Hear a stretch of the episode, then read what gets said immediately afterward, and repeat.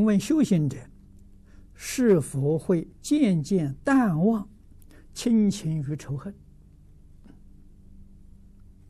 仇恨是要把它忘记，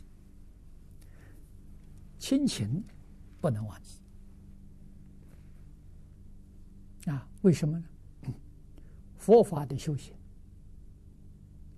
佛法了是建立在孝道的基础上。啊，我们尽忠修学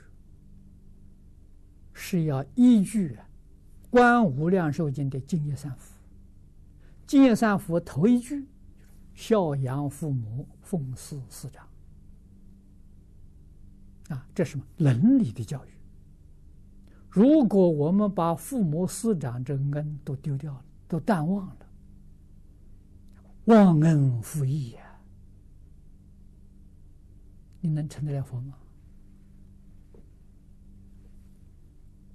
所以，你越是修行的好，你的慈悲心越重啊。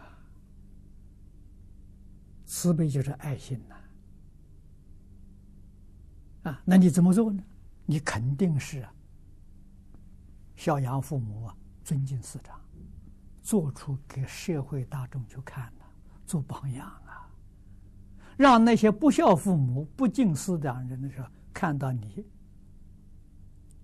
他的善心善意就升起来了，也能向你学习了，你就是自行化他。